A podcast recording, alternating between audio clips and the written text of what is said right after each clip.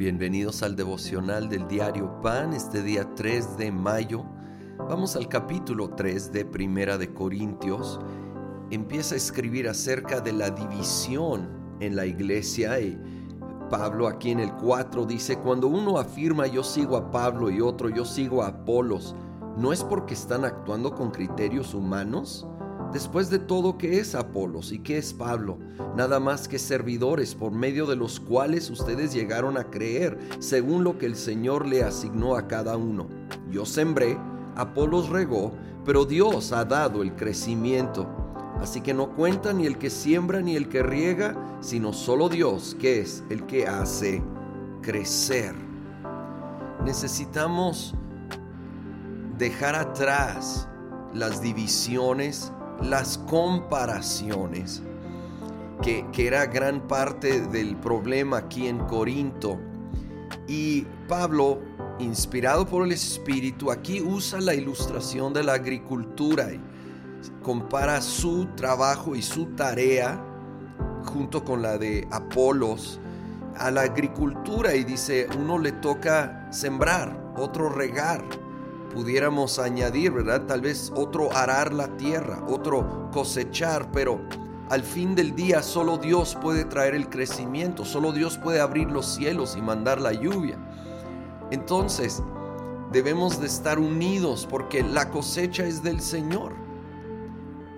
Y las tareas son variadas.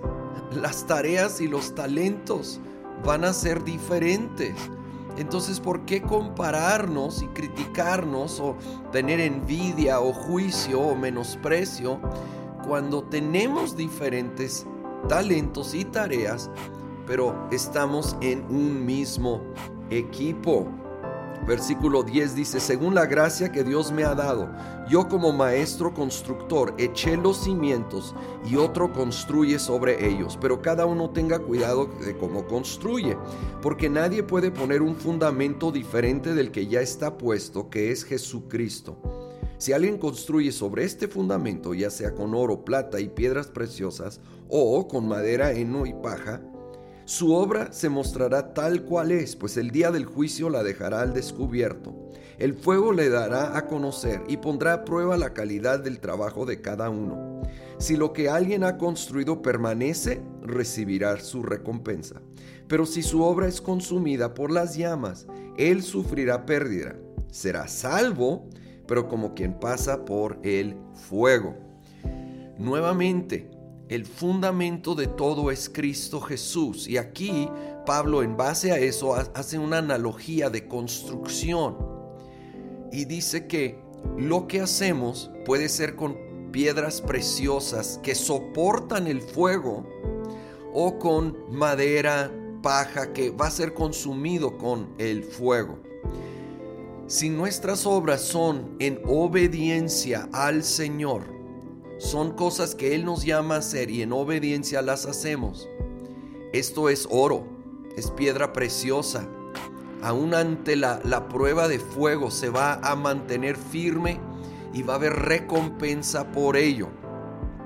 Pero si no es, y no está hablando de pecado, está hablando de, de obras que son por nuestra iniciativa, tal vez aún bien intencionadas, pero no en obediencia al Señor, van a ser consumidas por ese fuego. Ahora, gracias a Dios aclara, será salvo. Esto no habla, no tiene que ver con la salvación, ¿sí? Eso es seguro en Cristo Jesús, pero las recompensas son para lo que hacemos en obediencia al Señor. No solo lo que se nos ocurre a nosotros, porque eso sí va a ser consumido por el fuego. Señor, ayúdanos a edificar, a construir en obediencia, hacer todo aquello que tú nos llamas a hacer. Perdónanos cuando hemos sido desobedientes, cuando nos salimos de tu voluntad. Queremos construir de tal manera que va a durar, que va a aguantar la prueba de fuego. Señor, y reconocemos que la obra es tuya. Señor, la cosecha es tuya. Queremos hacer nuestra parte, nuestra tarea, con todo el corazón, para tu gloria, para tu honra, porque estamos en un solo equipo, con un solo Señor. A ti sea toda la gloria en el nombre de Cristo Jesús. Amén.